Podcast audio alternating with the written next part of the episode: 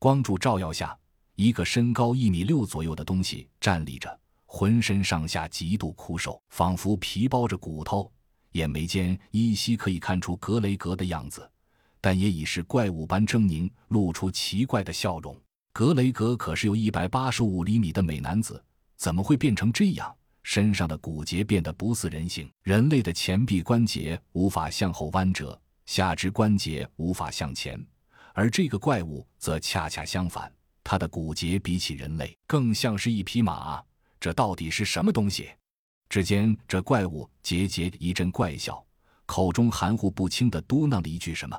眼睛一眨不眨地盯着众人，而在众人反应过来，开始向他集火射击之际，又是“倏”的一声，拖着长长的残影，转瞬消失在人们的视野里。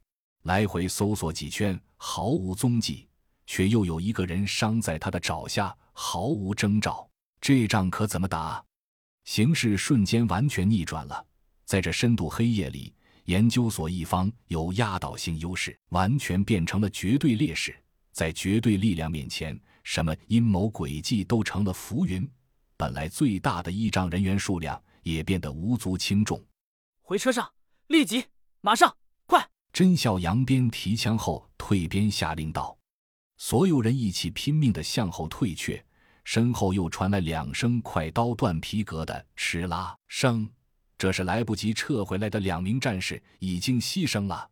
离车还有十五米。身后已然传来了破风声，甄孝阳知道这样单纯的跑是没有意义的，大喝一声：“手雷，扔！”所有人一起动手，七八枚手雷向着身后同时掷出，轰轰轰轰连响中，那怪物的速度也受到了迟滞，不得不向左一跳，躲避爆炸。借着这个功夫，众人已经冲到车旁，一股脑钻进了猛士。车子发动了。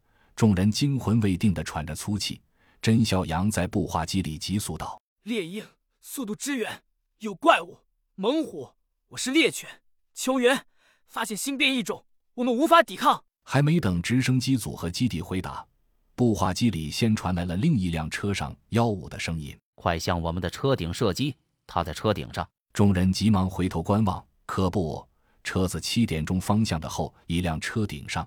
此刻正匍匐着一个黑影，看样子正是那个怪物。甄小羊一挥手，小七上半身探出猛士车顶，抬起车载 QBY 八八式机枪，就开始对着怪物疯狂扫射。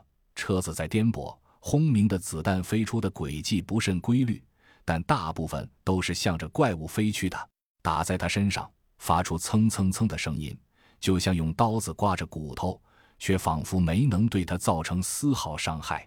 众皆大惊，这怪物真的是不死之身吗？